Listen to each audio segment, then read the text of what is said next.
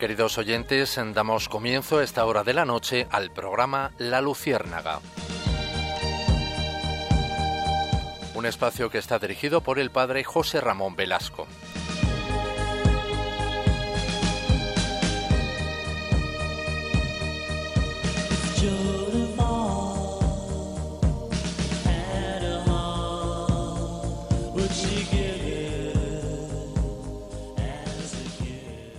Ría el año de 1936. En la noche del 8 de agosto, el obispo de Barbastro, don Florentino Asensio, fue citado una vez más a comparecer ante el comité, pero no a la salita de visitas del colegio de los Escolapios, donde vivía, sino al ayuntamiento, a la sala de visitas de la cárcel popular. Al comunicarle la variación, el padre rector presintió lo peor.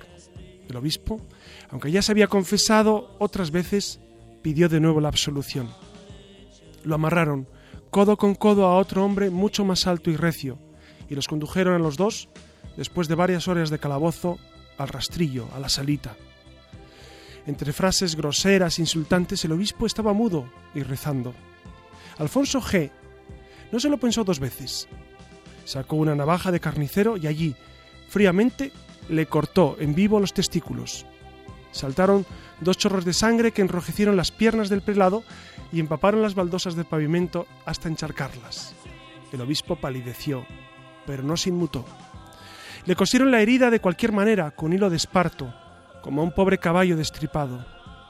Los testigos garantizan que aquel guiñapo de hombre, el obispo de Barbastro, se habría derrumbado de dolor sobre el pavimento si no hubiera estado atado al codo de su compañero, que se mantuvo y lo mantuvo en pie, aterrado y mudo. El obispo, abrasado de dolor, fue empujado a la plazuela, sin consideración alguna, y conducido al camión de la muerte. Le obligaron a ir por su propio pie, chorreando sangre, ante los ojos de los hombres. Era un pobre perro escarnecido. Ante los ojos de Dios y de los creyentes, era la imagen ensangrentada y bellísima de un nuevo mártir, en el trance supremo de su inmolación, contemplaba en su cuerpo lo que le faltaba a la pasión de Cristo. El heroico prelado, que el día anterior, el 8 de agosto, había terminado una novena al corazón de Jesús, iba diciendo en voz alta, Qué noche más hermosa esta para mí. Voy a la casa del Señor. José Subias, de Salas Bajas, el único sobreviviente de aquellas primeras cárceles de Barbastro, oyó comentar a los mismos ejecutores. Se ve que no sabe a dónde lo llevamos. Me lleváis a la gloria. Yo os perdono, dijo el obispo. En el cielo rogaré por vosotros. Anda, tocino, date prisa, le decían. ¿Y él? No, si por más que me hagáis, yo os voy a perdonar. Uno de los anarquistas le golpeó la boca con un ladrillo y le dijo Toma la comunión. Extenuado, llegó al lugar de la ejecución que fue el cementerio de Barbastro. Al recibir la descarga, los milicianos le oyeron decir Señor, compadécete de mí. Pero el obispo no moría aún. Lo arrojaron sobre un montón de cadáveres y después de una hora o dos de agonía atroz, lo remataron de un tiro. No le dieron el tiro de gracia al principio, dice Montpel, sino que lo dejaron morir, desangrándose, para que sufriera más. Sabemos, por otras fuentes, que la agonía le arrancaba lamentos. Se le oía decir, Dios mío, abridme pronto las puertas del cielo. Varios milicianos le oyeron musitar, Señor, no retardéis el momento de mi muerte, dadme fuerzas para resistir hasta el último momento. Otro testigo le oyó que decía, ofrezco mi sangre por la salvación de mi diócesis. Durante varios años, los vecinos de Barbastro pudieron ver las baldosas ensangrentadas del rastrillo, de la salita, testigos mudos de aquella salvajada. Testimonios como este nos hacen volver los ojos al sinsentido de la persecución religiosa y a la admiración ante el amor a Dios y el valor de tantos hermanos nuestros. Por eso, Amigos, en la luciérnaga de hoy, de esta noche, queremos centrar nuestras reflexiones en la persecución religiosa que sufre el mundo, no solamente cristianos, pero fundamentalmente cristianos, son perseguidos en todo el mundo. Por eso, en esta noche, si queréis, abordaremos esta persecución de distintos ángulos, desde la historia, la cultura, cómo esa persecución ha sido reflejada incluso en la poesía, y recalaremos en una leyenda negra tejida sobre la persecución religiosa en España de los años 30. Por eso, en esta noche gloriosa, en esta noche de los mártires, de los vencedores, ojalá que el Señor nos conceda el don de vivir intensamente este momento.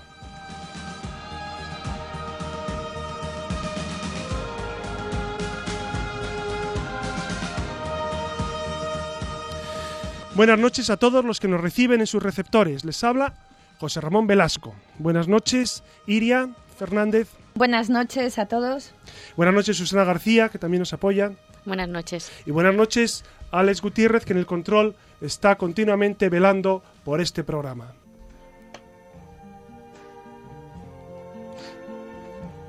I see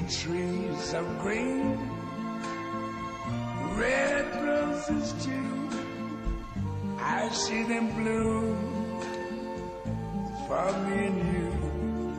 And I think to myself, what a wonderful No sé si recordarán ustedes la escena de los cristianos en el Coliseo romano de Quo Vadis. La primera vez que la vi era una niña y me impresionó ver cómo abrazados en medio de la arena, amenazados por los leones hambrientos y rodeados de romanos que pedían su sangre, los cristianos rezaban con cantos. En aquella época yo pensaba que la persecución de cristianos era algo de los romanos y de las películas de Hollywood, pero al crecer una ve que no es así, que por la condición de creer en Jesucristo muchos hombres, mujeres son perseguidos, azotados y encarcelados. Y por eso este vuelo de la Luciérnaga nos llevará a los lugares donde los cristianos no pueden rezar en público, donde las iglesias son quemadas, donde nuestros hermanos cristianos necesitan nuestra oración y nuestra ayuda, necesitan ser iluminados por Dios. Esta noche, en un mundo iluminado por Dios, contaremos con las preguntas a una persona de la calle, la entrevista de Javier Menéndez Ross, director de ayuda a la Iglesia necesitada, y finalizaremos con la información sobre la persecución de los cristianos, ya sean ortodoxos, protestantes o católicos.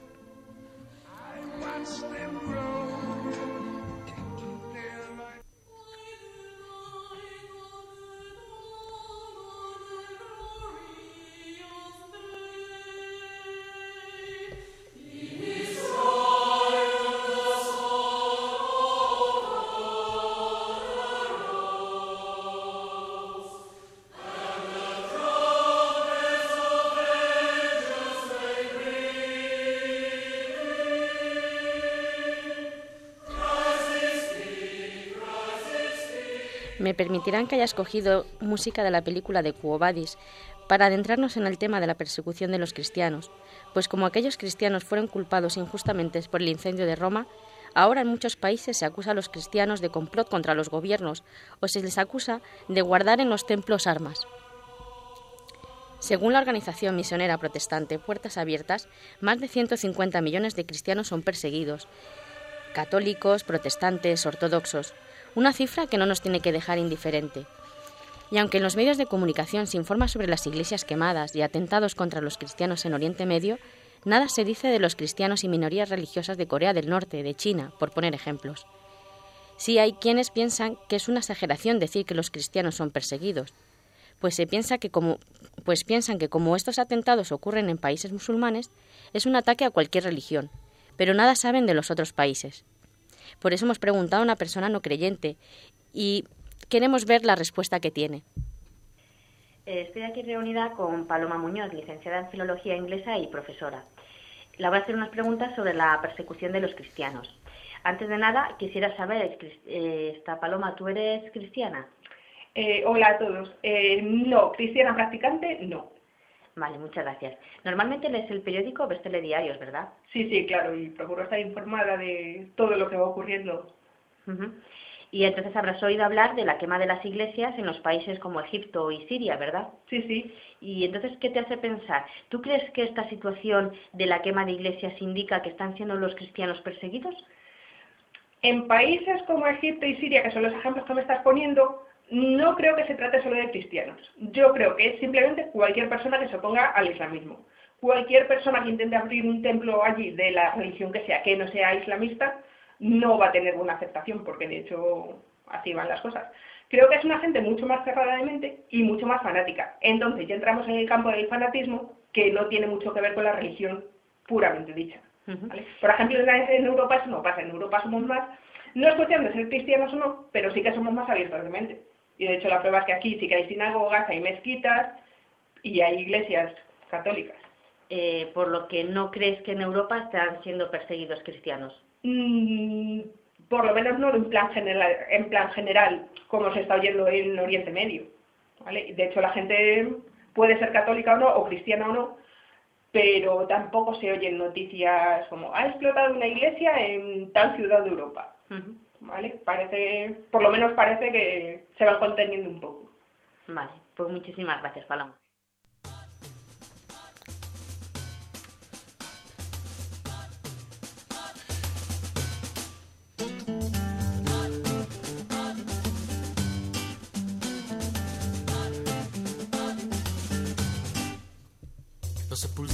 Los excluidos, los explotados, los exhibidos, los no explicados, los extinguidos, los no explorados, los exprimidos, los penetrados, los perseguidos, los postergados y los perdidos, los pateados, prostituidos, los persignados y los prohibidos las amarradas y adormecidas, las afectadas, las absorbidas, las apagadas, las abstraídas, las abusadas y aborrecidas, las rematadas, las retenidas, las repudiadas.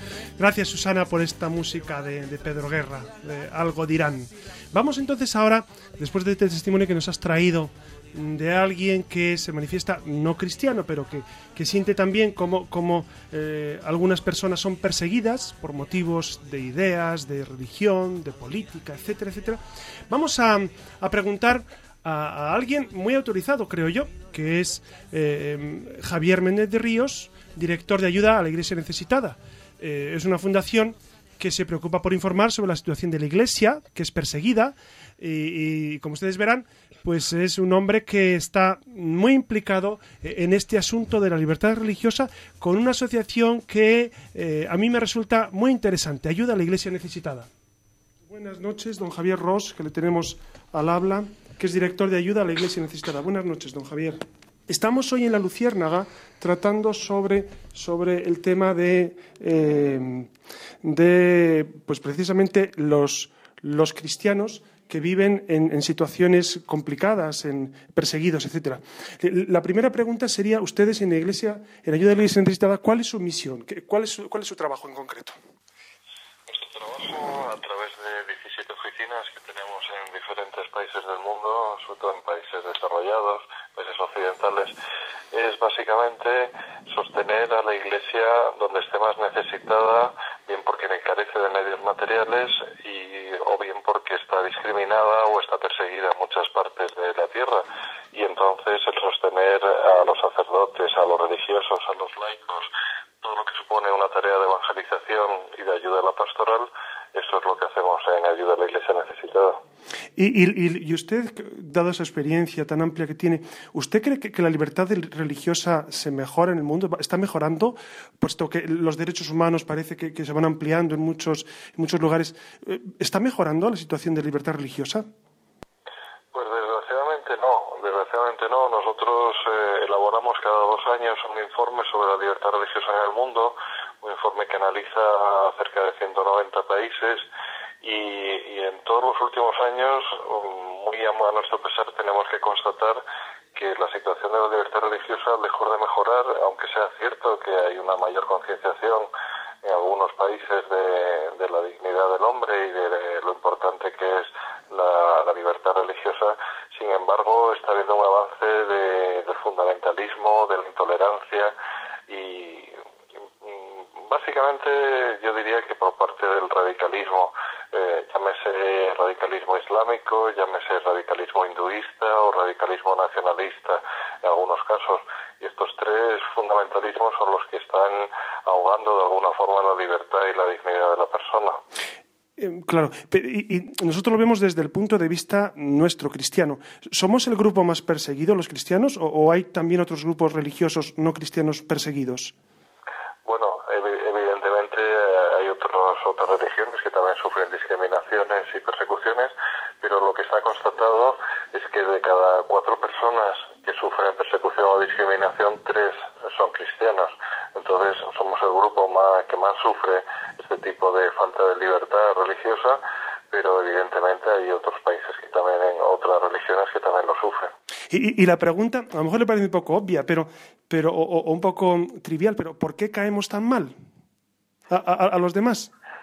Pues sí, yo creo que no es que caigamos tan mal, o sea, porque de hecho eh, la labor de la Iglesia Católica es reconocida eh, en todas partes donde está y especialmente en los países de misión. Entonces esto es una constante. ¿Por qué? Pues porque la Iglesia es la que provee con hospitales, con dispensarios médicos, con escuelas, con todo tipo de centros de atención a personas mayores, a niños.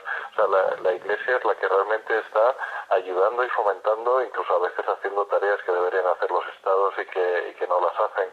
Entonces, la Iglesia yo diría que básicamente es muy querida mayoritariamente, la Iglesia Católica a través de sus, uh, de sus monjas, de sus religiosas, a través de sacerdotes entregados, pero, pero a la vez yo creo que, esto provoca una especie de, envidia, de celos, eh, provoca un odio hacia el cristianismo que desgraciadamente es el alimento de los fundamentalistas radicales, no de la mayor parte de las personas de otras religiones, pero sí de los fundamentalistas. Y esto es lo que de alguna manera también pues Jesucristo nos había dicho y lo repite en diferentes partes del Evangelio y sabemos que seremos perseguidos siempre, siempre que sigamos a Cristo seremos perseguidos. Y, esta, es la constatación, lo que está pasando ahora mismo en, en tantos países que sufren esta falta de libertad religiosa. Y, ustedes comenzaron el trabajo después de la Segunda Guerra Mundial, ¿no?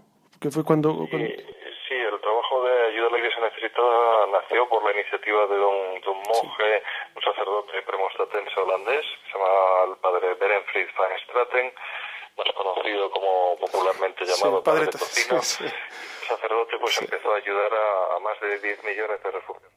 Bueno, pues muchas gracias, don Javier Menéndez Ross. Muchas, muchas gracias a ustedes. Bueno, buenas noches, don Javier. Bueno, en esta entrevista hemos, hemos descubierto que don Javier nos explicaba pues todas las circunstancias que rodean la persecución religiosa. Del padre Tocino me hacía mucha gracia porque eh, el libro del padre Tocino es Dios llora en la tierra, que es un libro que a mí me hizo muchísimo bien, lo leí al final de los 70 y no, soy tan horriblemente viejo, eh, de todas formas, pero, pero ese libro, Dios llora en la tierra, Dios en la tierra me hizo un bien grande porque el, padre Tocino, Berenfried van Straten, va describiendo cómo la gente sufre en distintos países del mundo, cómo la gente es perseguida, sobre todo por sus ideas religiosas. A mí me ayudó mucho a entender el dolor de los cristianos.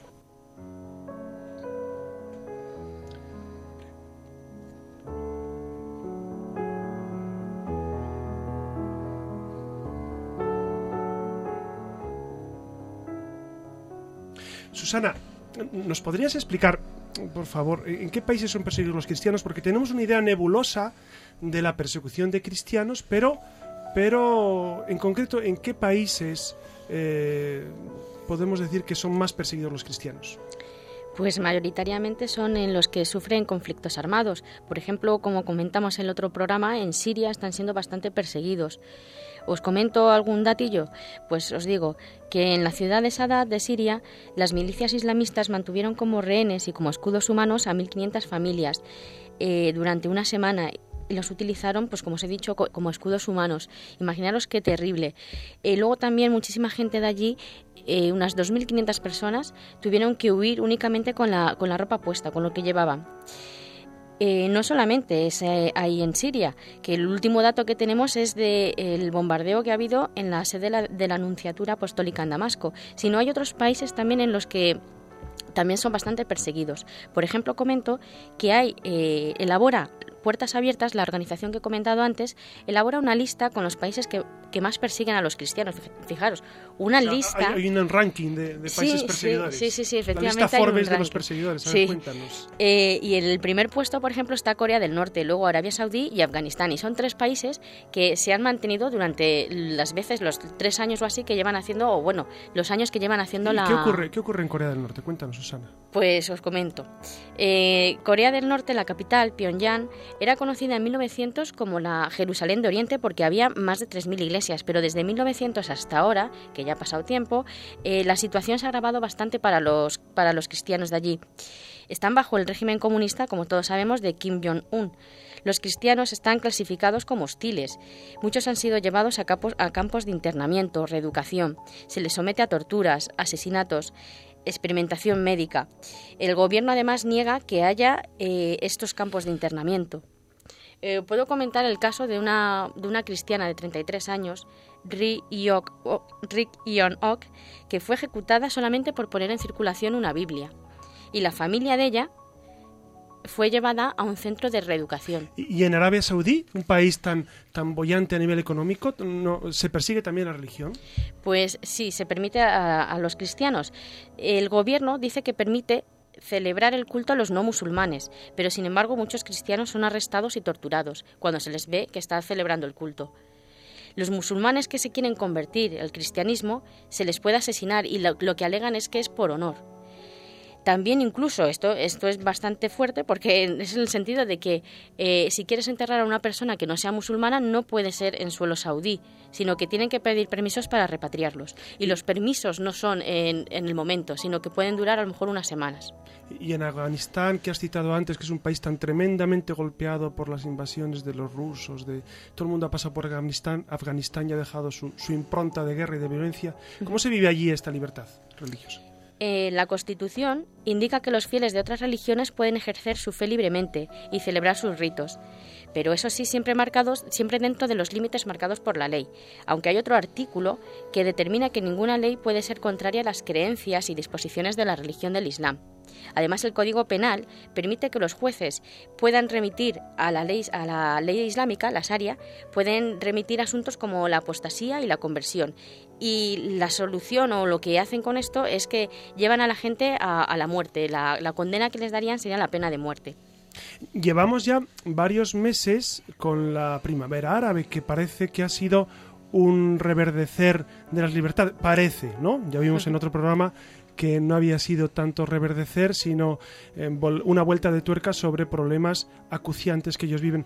Pero eh, los cristianos, eh, ¿cómo viven ahora? ¿Viven mejor en Egipto, en, estos países, en Túnez, en Libia, etcétera? Estos países que han vivido tan tremendamente esa, esa convulsión social. Pues no. Lo que se ha llamado primavera árabe ha supuesto para los cristianos un invierno. Y no es que sea, se busque la comicidad con estas palabras, con este juego de palabras, sino que está siendo para, estos cristianos que viven esa, en esos países, está siendo bastante, eh, se ven bastante discriminados, el, ambiente que había antes se ha perdido y han tenido que huir muchísimos, como hemos comentado en Siria, han tenido que huir muchísimos de, de sus casas. Esto viene explicado en el informe que ha elaborado Ayuda a la Iglesia Necesitada, Perseguidos y Olvidados, un informe que me parece muy muy interesante mm, para leer, la verdad. Ahora mismo está en inglés, pero dentro de nada aparecerá en español. Bueno, vamos aprendiendo inglés también. Sí, poco a poco. ¿Y otros países? ¿Otros países? Es decir, has hablado de Corea del Norte. ¿Hay más países donde, donde se persiga la fe? Eh, pues la lista que hace eh, Puertas Abiertas, el ranking que has dicho, que has comentado tú antes, se comenta de 50 países, se hace una lista de 50 países, pero también parece que han dejado otros 15 países fuera, o sea que unos 65 países que puedan estar, eh, en los que puedan estar perseguidos los cristianos.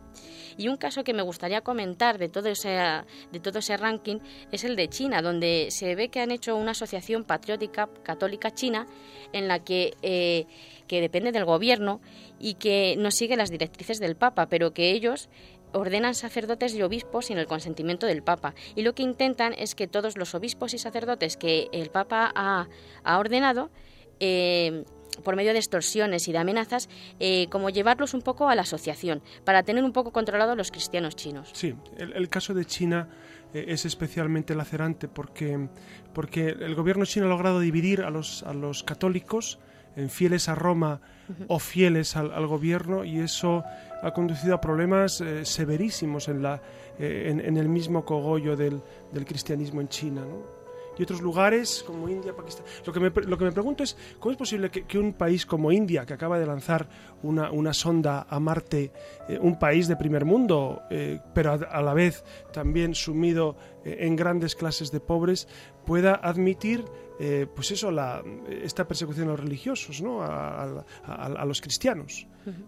O India, Pakistán, Indonesia. Sí, no, sí, hay bastantes países que, que, que que están mm, persiguiendo a los cristianos. Y aquí en Occidente no es que seamos perseguidos, tenemos que reconocer, pero sí es verdad que sí que se ve un poco una falta de respeto, como había dicho Paloma en, el, en la entrevista, es verdad, hay una falta de respeto hacia los cristianos y la Iglesia en general, con las profanaciones de iglesias y con, bueno, todos ya sabemos más o menos cómo vivimos nosotros el cristianismo aquí en España.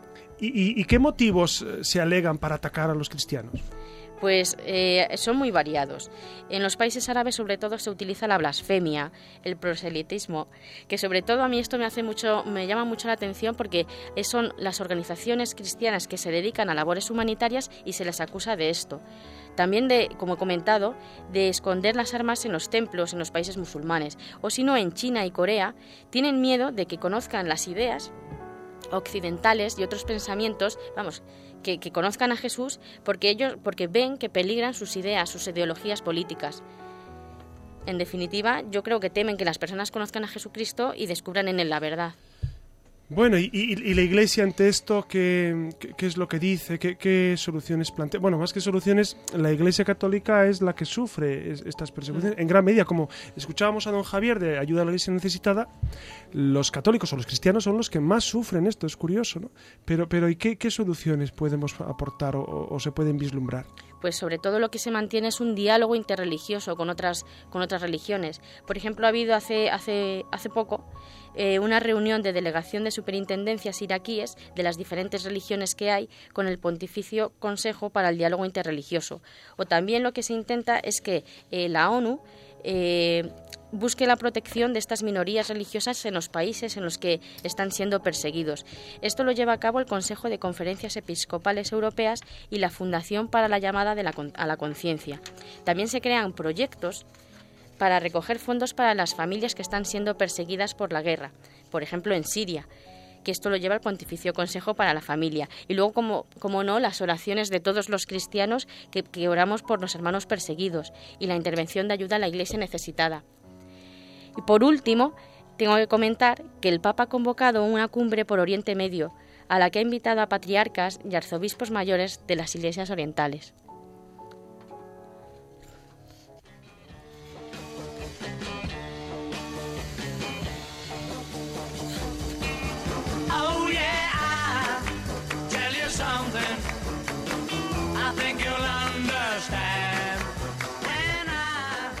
Buenas noches de nuevo y retomamos esta andadura cultural inmersos en el dolor, que yo, bueno, ya sé que nos han estado siguiendo, así que tendrán como yo el, corazón ahí en un puño, ¿no? Con todo esto que nos estaba contando precisamente sobre, sobre el dolor, ¿no? De la huida, de la persecución, de los atropellos, de, de la intolerancia.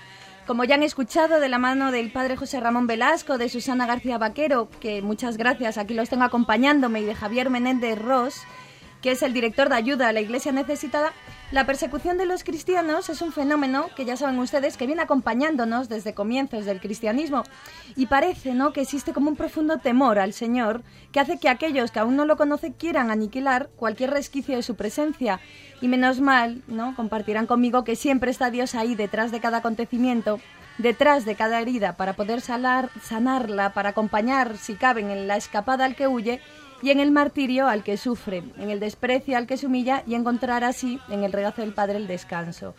Les invito a que continúen con la Luciérnaga, con este espacio que ahora iniciamos de luz y de cultura. Ya saben, con las alas para volar de Frida Kahlo, con las que procuraremos elevarnos bien alto y disfrutar de las letras. Lo recuerdan, ¿verdad? Quédense con nosotros, con esta emisora que tiene la mente puesta en Dios. Aguarden unos segundos que arrancamos con toda la bondad, la belleza y la verdad de la mano de la cultura de la mano de la luciérnaga.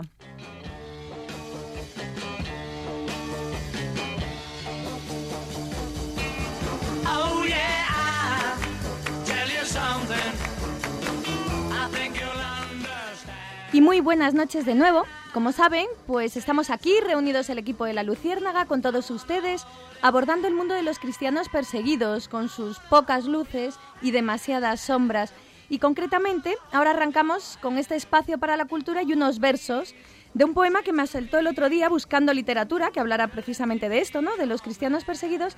Y si bien no habla exactamente de los cristianos perseguidos, ¿no? Ya saben que, nosotros ponemos mucho empeño en esto de que todas las secciones del programa guarden una relación, pues sí que habla de, de, la persecución en general, ¿no? De cuando uno vive con miedo porque siente la mano amenazante del otro que va en su busca. Y se trata de un poema malamente atribuido a Bertolt Brecht. Probablemente muchos de ustedes ya lo han oído en varias, en varias ocasiones, aunque su autor, les desmitifico, es Martin Niemöller al que les invito a que conozcan. Pastor luterano en la Alemania nazi, que en 1933 se opuso frontalmente a Hitler en esa apuesta que tuvo ¿no? por excluir de la Iglesia a todo creyente con antepasados judíos. Y por esta oposición al control estatal nazi, Niemöller fue arrestado y condenado a prisión y después pasó siete años de su vida en un campo de concentración nazi. A partir de ahí, su vida se convertiría en una lucha constante pacifista en defensa de las libertades. En resumen, buscando construir la fraternidad humana. Les dejo ahora con estos versos maravillosos. Primero vinieron a buscar a los comunistas y yo no hablé porque no era comunista. Después vinieron por los socialistas y los sindicalistas y yo no hablé porque no era lo uno ni lo otro. Después vinieron por los judíos, y yo no hablé, porque no era judío. Después vinieron por mí, y para ese momento ya no quedaba nadie que pudiera hablar por mí. Ya lo han oído, ¿no? Uno se queda casi de piedra con, este texto extremadamente sencillo pero, pero duro, ¿no?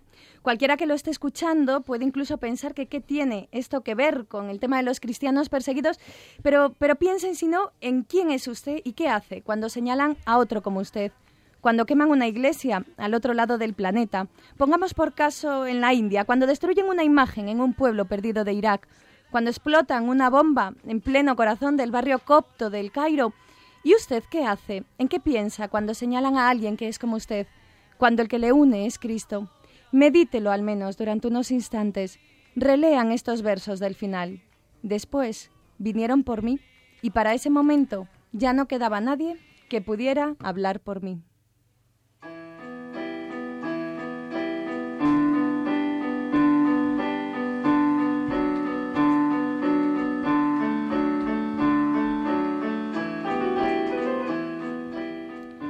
Están escuchando esta pieza musical y lo que está sonando es Jan Tiersen, seguro que lo conocen si les digo que es quien, eh, quien puso música, ¿no? Quien puso la banda sonora, entre otras, a la película de Amélie.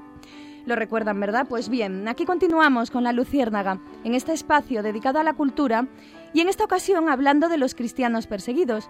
Y qué mejor que traer a colación un texto que no se pueden perder. Estoy segura que mis compañeros lo conocen de sobra. Les estoy hablando de Bantuán con su obra Testigos de Esperanza.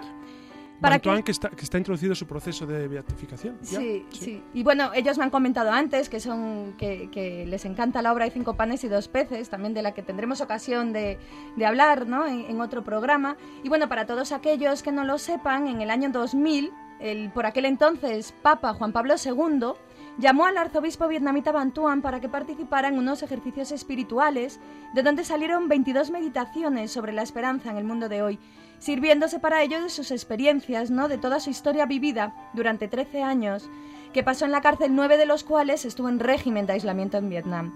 Sirva como ejemplo pues unas líneas de la introducción donde Van Tuan relata cuando Juan Pablo II le miró intensamente y le dijo, ¿Tiene usted en la mente algún tema? Y este contestó, Santo Padre, no sé qué decir, estoy sorprendido. Podría hablar, quizás, de la esperanza. Como escribe el propio Van Tuan, Dios escribe derecho en los renglones torcidos, un magnífico testimonio de vida, de fe y de esperanza que lanza al mundo, sobre todo a los cristianos, a todos sin excepción, para que sean valientes, pero eso sí, sin perder nunca la esperanza, la luz de Jesucristo. Es verdad, queridísima Iria, que el cardenal Bantuán ha sido una, luz una luz en el pontificado de Juan Pablo II que fue profundamente luminoso. El cardenal Bantuán surgió de las tinieblas de la cárcel, estuvo 23 años preso en una cárcel en Saigón y, y, fue para el cristianismo una bocanada de aire fresco de alguien que volvía de las tinieblas, como Lázaro, Jesucristo decía sal fuera y, el cardenal Bantuán venía la luz en esa, en esa encomienda que le dio Juan Pablo II y para todos los cristianos fue un momento mm, de profundísima esperanza. Bantuán, testigo de esperanza, un hombre que conocía el dolor, que conocía el ostracismo, la persecución, que conocía la soledad absoluta. Eh, lean por favor eh, los libros de Bantuán. Son, son testimonios vívidos y vividos de, una, de una eh, continua relación con Jesucristo en los momentos más tremendos. Bantuán decía que él tenía que ser obispo incluso en la cárcel. Él tenía que, seguir ayudando a sus almas, a sus ovejas, a sus, feligreses, incluso en la cárcel. Él celebraba la Eucaristía pues en su mano, con unas gotas de vino que echaba en la palma de su mano y, unos, y un poco de pan que le mandaban, pues decían para sus dolores de estómago. Es impresionante. El testimonio de Bantuán a mí siempre me ha llegado, me ha tocado el corazón, el corazón porque es un hombre fiel a Jesucristo y fiel al hombre. Por eso, gracias por este testimonio. Entonces, recomendado 100% desde la Luciérnaga, ya saben.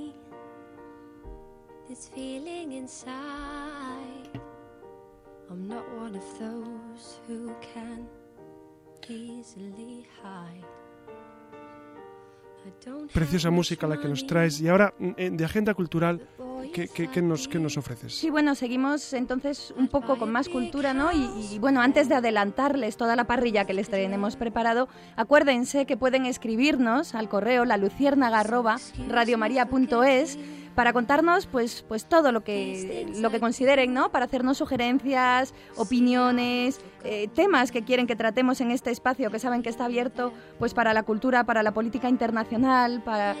Entonces, bueno, ya estamos recibiendo numerosos, numerosas visitas, comentarios. Desde aquí les damos las gracias, todo el equipo. Y bueno, anímense, continúen, ¿no? Que es la manera que tenemos de, de estar comunicados, ¿no? Dentro y fuera de esta pecera con ustedes. Y continuamos con la cultura. Y ahora le toca el turno a las exposiciones. Y bueno, después de la recomendación del último programa, ya saben, eso de poder disfrutar de la cultura sin salir de casa, esta noche también pues les invitamos a que contemplen de nuevo fotografía a través de su ordenador. Enciéndanlo, conéctense a internet. Tienen que entrar en la página de Ayuda a la Iglesia Necesitada de la Fundación de la Santa Sede, de la que venimos hablando todo el rato. Y si bien todo en esa página es valioso, hay un apartado dedicado a los cristianos perseguidos, unas cuantas instantáneas, una realidad que muchas veces es ignorada por los medios de comunicación. A través de un recorrido por diversos países se pretende mostrar esta realidad no tan lejana y sin embargo a veces tan desconocida. Cómo la Iglesia llega hasta el más pequeño de los hermanos y cómo la fe y la esperanza no les doblega ante las dificultades. Ya lo saben, ¿verdad? La sangre de los mártires es la semilla de los nuevos cristianos. No hay excusas. Enciendan el ordenador, pinchen y adelante. Recuerden, ayuda a la Iglesia necesitada.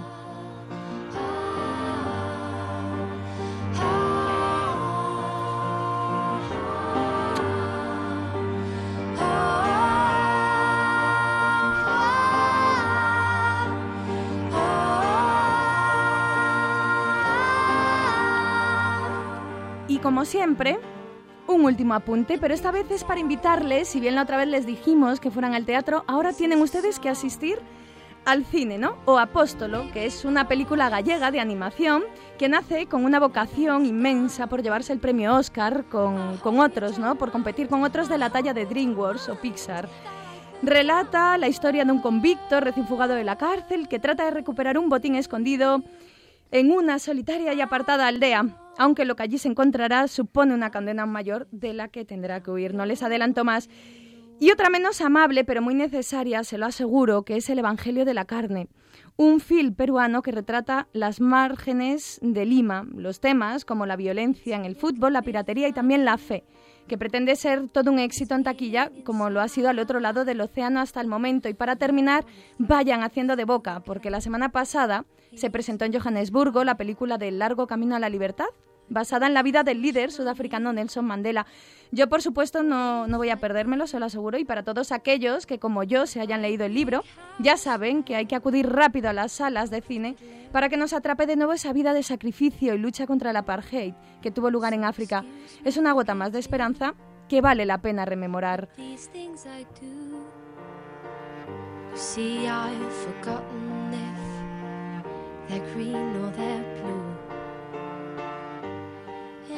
Ya lo han oído, nos despedimos, como al menos pues ya saben, por unos días, nos vamos y a continuación viene el Padre José Ramón con sus leyendas negras de la Iglesia y nos volvemos a encontrar con más letras, con más arte, con más cultura, el próximo programa de La Luciérnaga. Ahora les dejo con una defensa de la vida, con un canto de esperanza y como no desde la gratitud. Adelante con Violeta Parra.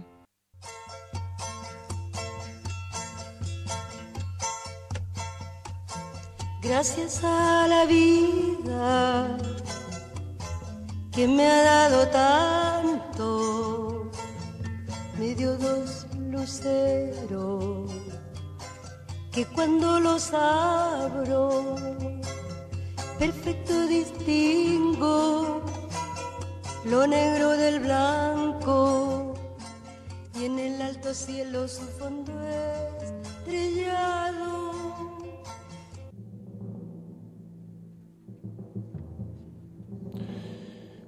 El 13 de octubre, en Tarragona, se han beatificado a 522 mártires, como todos ustedes saben. Y, precisamente este, este evento ha sido una circunstancia que, a todos nos ha, nos, ha, mm, nos ha impresionado precisamente por el número de mártires. Incluso algunos eh, tenemos algún familiar que ha sido beatificado en ese momento.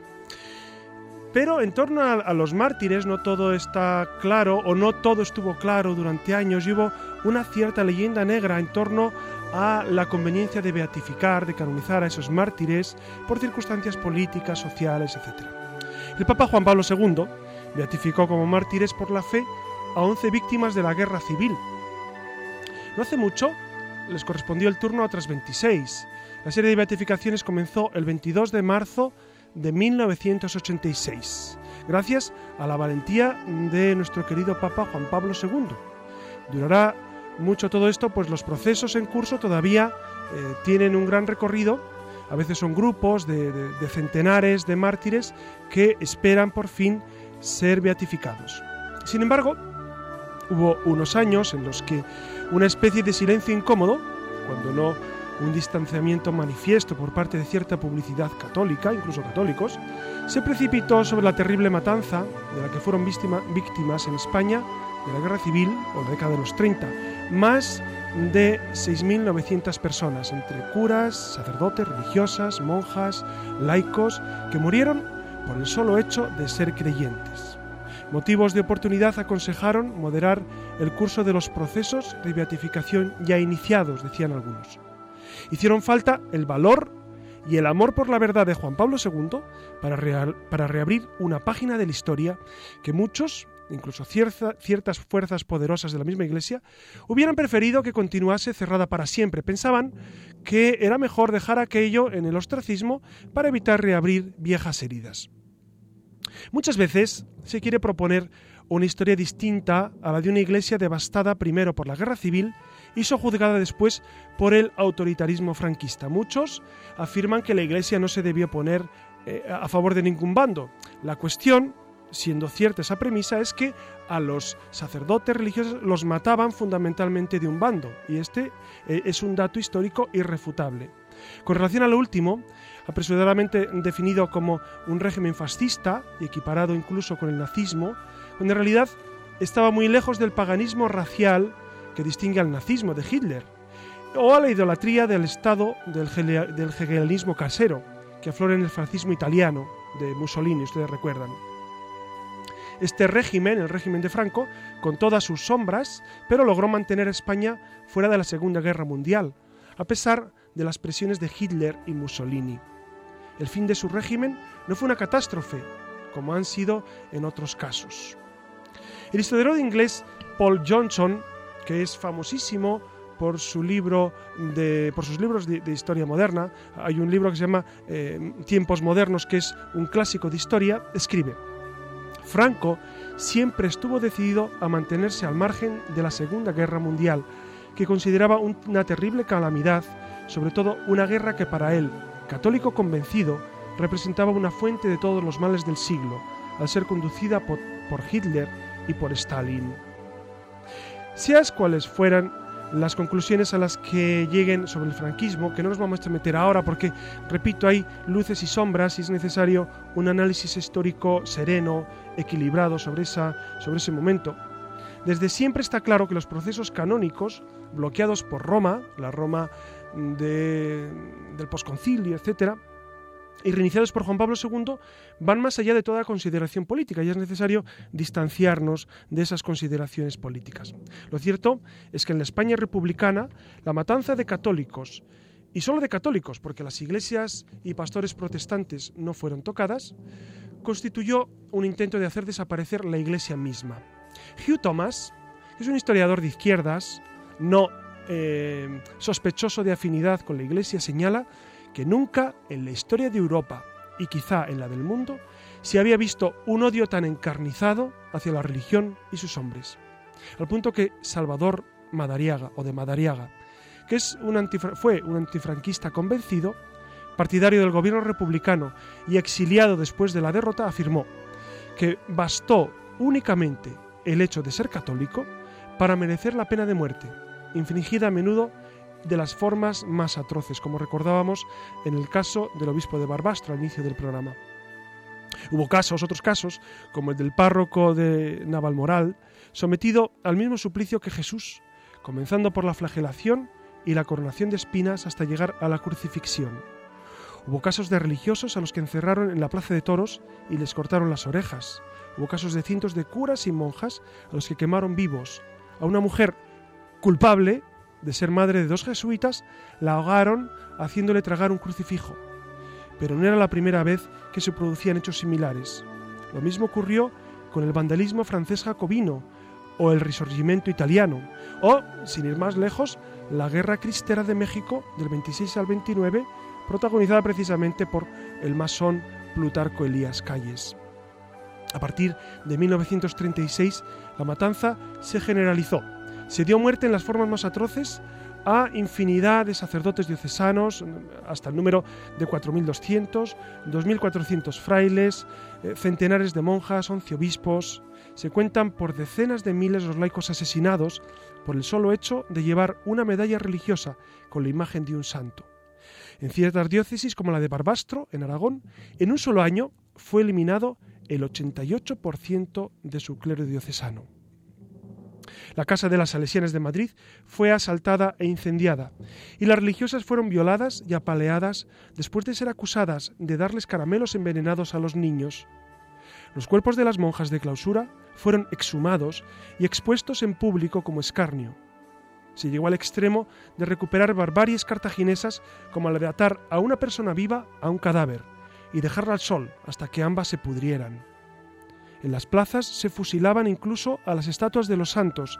No, olvidemos la foto famosísima del fusilamiento del corazón de Jesús en el Cerro de los Ángeles. Incluso las hostias consagradas eran utilizadas de forma obscena. Sin embargo, durante décadas, incluso un cierto sector católico consideró que en la tragedia española quien debía perdonar era la Iglesia y olvidar todo lo que lo acontecido. A pesar de todas estas ideas, eh, creo que peregrinas, aunque en este mundo la verdad parezca débil, a la larga resulta invencible. Y las liturgias de beatificación y canonización, como las que vivimos el pasado 13 de octubre, comienzan a hacer que surja plenamente la verdad. Por eso, la Iglesia Católica, cuando beatifica o canoniza a sus mártires, no lo hace con un afán político, social o simplemente histórico. Busca la verdad sobre sus mejores hijos, busca eh, poner modelos para que nosotros, los hijos de la Iglesia, tengamos esos referentes hombres que con valentía, con arrojo, con infinita dignidad, murieron perdonando a los que les fusilaban, a los que violaban, a los que les machacaban físicamente. Es un motivo de gozo recordar a nuestros eh, mártires y también sanar sanar nuestra historia y sanar esas leyendas negras que se cierran en ocasiones de manera injusta sobre la Iglesia. Muchas gracias, queridos oyentes, por esta noche que hemos compartido. Muchas gracias, Susana García Vaquero. Muchas gracias, Iria Fernández, por, por acompañarnos. Y muchas gracias especialmente también a Alex, que no le escuchamos, pero es la mano que mece la cuna, es la sombra que nos cobija. Gracias a todos y muy buenas noches.